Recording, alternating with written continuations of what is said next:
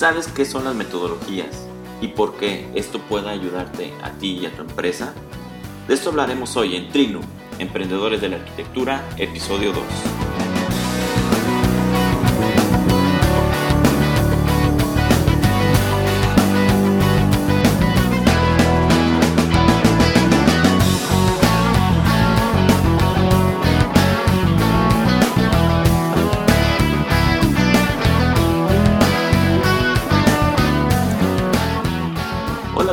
Soy el arquitecto Enrique Ochoa de Trignum y bienvenidos al blog de Trignum Emprendedores de la Arquitectura, un blog en el cual te daremos técnicas, tácticas y herramientas con las cuales puedes llevar a ti y a tu empresa de arquitectura, construcción inmobiliaria al siguiente nivel. Hoy vamos a hablar sobre qué es y para qué sirve la metodología en la arquitectura y la construcción. Creo que es muy importante entender la metodología para poder entender cómo funcionan los sistemas de gestión de proyectos. Entonces vamos a empezar con lo más básico, o ¿qué es una metodología? En nuestra vida diaria nos dejamos llevar siempre por la lógica, siempre hacemos las cosas de una manera porque lo hemos hecho así durante mucho tiempo y siempre ha funcionado. Es como, por ejemplo, cuando vamos al trabajo, muchas veces ya nuestro cerebro, como no le gusta complicarse la vida, entonces siempre escogemos la misma ruta para ir al trabajo. Y de vez en cuando se nos ocurre, ah, hoy voy a agarrar otra ruta. Y al hacer eso, estamos modificando un poco nuestra, nuestra manera de, de pensar. Y muchas veces es para mejor o es para peor. Entonces, no todos pensamos igual. A lo mejor para mí lo más fácil es tomar un camino, pero a lo mejor para otra persona prefiere irse por otro camino. A lo mejor a mí me gusta irme por un camino más complicado, pero que es más, más rápido y con menos tráfico y a otra persona le gusta irse por el camino más recto porque no quiere complicarse la vida o porque tiene diferentes talentos que hace que, que a él no le guste complicarse. A lo mejor es muy desorientado, por ejemplo.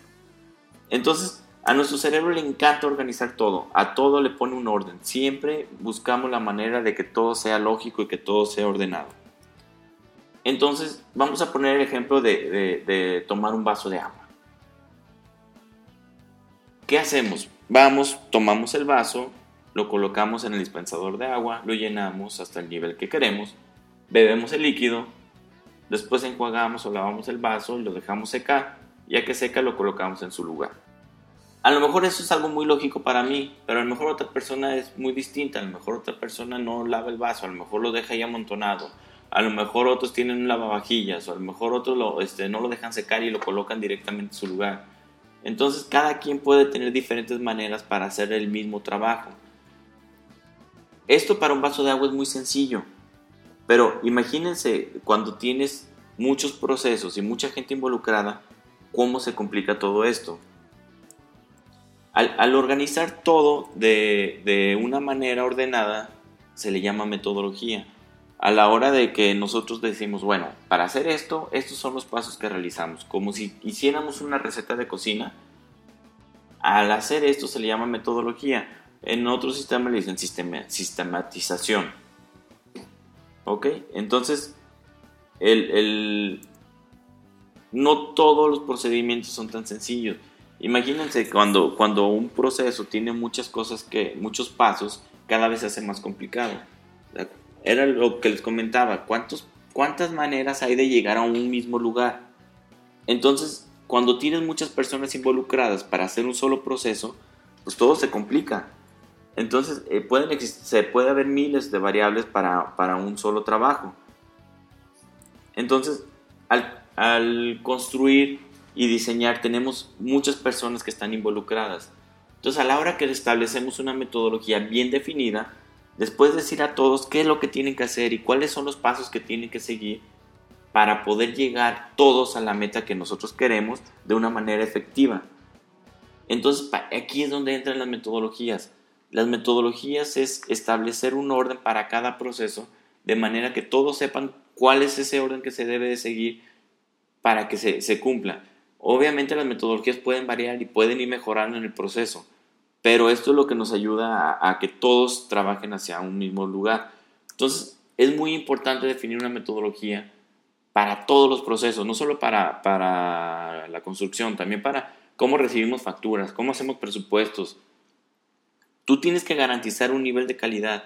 Entonces, si tienes mucha gente, a lo mejor a mí me gusta una manera en que dibujo los planos o que hago los renders, pero a lo mejor llega otra persona que yo contrato porque obviamente las empresas van creciendo.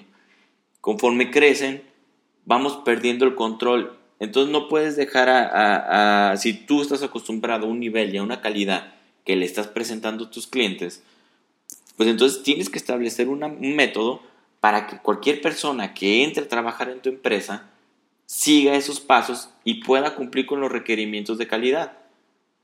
También se da el caso en que a lo mejor esa persona que entra te dice, oye, ¿sabes qué? Si hacemos esto y esto y esto es más rápido, es más fácil y es mejor, entonces tú ya empiezas a modificar tus metodologías.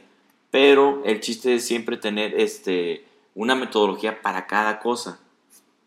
Entonces, a la hora que, tenemos todos claro nuestro trabajo, se puede trabajar de una manera mucho más eficiente.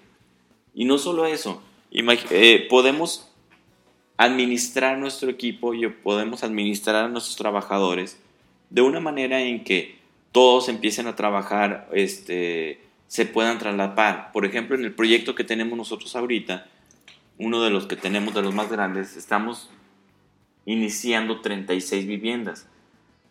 Entonces, no puedes tener una cuadrilla de todo para cada vivienda. Lo normal es que tengas una cuadrilla y que depende de tu programación y tu metodología, puedes ver cómo lo acomodas de manera que puedas, cuando desocupe, por ejemplo, a los que están armando losas, los desocupo de un paquete de cinco casas y lo mando a la etapa 2 de cinco casas a hacer las losas y las losas que ya terminé en esa semana empiezo a levantar muros. Cuando terminen muros se van a la siguiente etapa, entonces empieza a traslapar los, trabajos de manera de que, de que puedes tener ocupado a, la misma gente. Es muy difícil conseguir gente para trabajar que tengan la calidad que necesitas.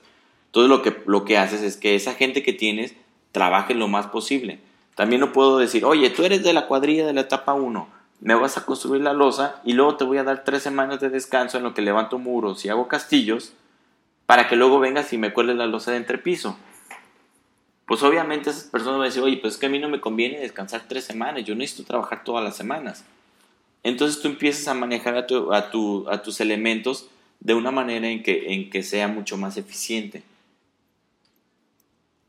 En conclusión, si todos los procesos los plasmamos en una metodología la cual nos guíe y nos marque la pauta para el control de tiempos, suministro y avances de obra, y la calidad de nuestro equipo de trabajo, todos pueden estar enfocados en llegar a un objetivo común. Todos podemos eh, eh, organizarnos de una manera que todos seamos más eficientes en nuestro trabajo, que, no, no tener tiempos muertos ni pérdidas para ninguno de los subcontratos que tenemos en las obras. Los beneficios que podemos obtener de esto es que al final, en una obra se resuelven los problemas a tiempo, porque yo ya estoy previendo desde antes quién va a entrar, en qué momento va a entrar. Puedo prever las demoras y también puedo decirle a, lo mejor a los, a los contratistas, oye, ¿sabes qué? Pues esta semana la verdad es que no te, no te tengo libre ningún, ningún trabajo. No vengas, no pierdas tu tiempo, descansa o, o ve algunos otros pendientes que tienes. Pero el, día que yo te necesite, que está el día, porque yo ya lo tengo establecido en mi metodología y en mi programa, quiero que regreses. Esto también nos puede ayudar a tener una mejora continua, podemos ser más eficientes, podemos ir ajustando de una manera en, que, cada vez hacemos más justo nuestra programación y al final es que todos, estamos, todos somos felices, todos ganamos más. Si tú pierdes menos tiempo, pues ganas más. Si tú haces las cosas más eficientes, ganamos más. Todo esto es para poder tener este, ganancias en dinero. Entonces hay, que tener mucho cuidado con, esto. Es la base de cualquier sistema de gestión de proyectos, el poder establecer unos métodos en la cual este, podemos, este, podemos organizarnos todos de una manera más eficiente. Eso es todo por hoy. Muchas gracias a todos ustedes y me despido.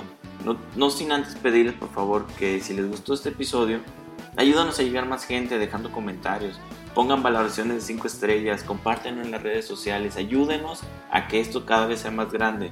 Como ustedes habrán dado cuenta, apenas estamos empezando y, queremos seguir trabajando en esto y nos ayudaría mucho que, nos, que nos apoyaran en esas cosas. También eh, nos pueden seguir en Facebook, Twitter, Instagram, Google, YouTube, LinkedIn, iTunes. búscanos como Trignum. Este, abajo en los comentarios te, vamos a dejar todos los links para que nos, puedas este, localizar. Y muchas gracias a ti porque gracias a ti que nos escuchas todo este trabajo vale la pena. Nos vemos hasta la próxima.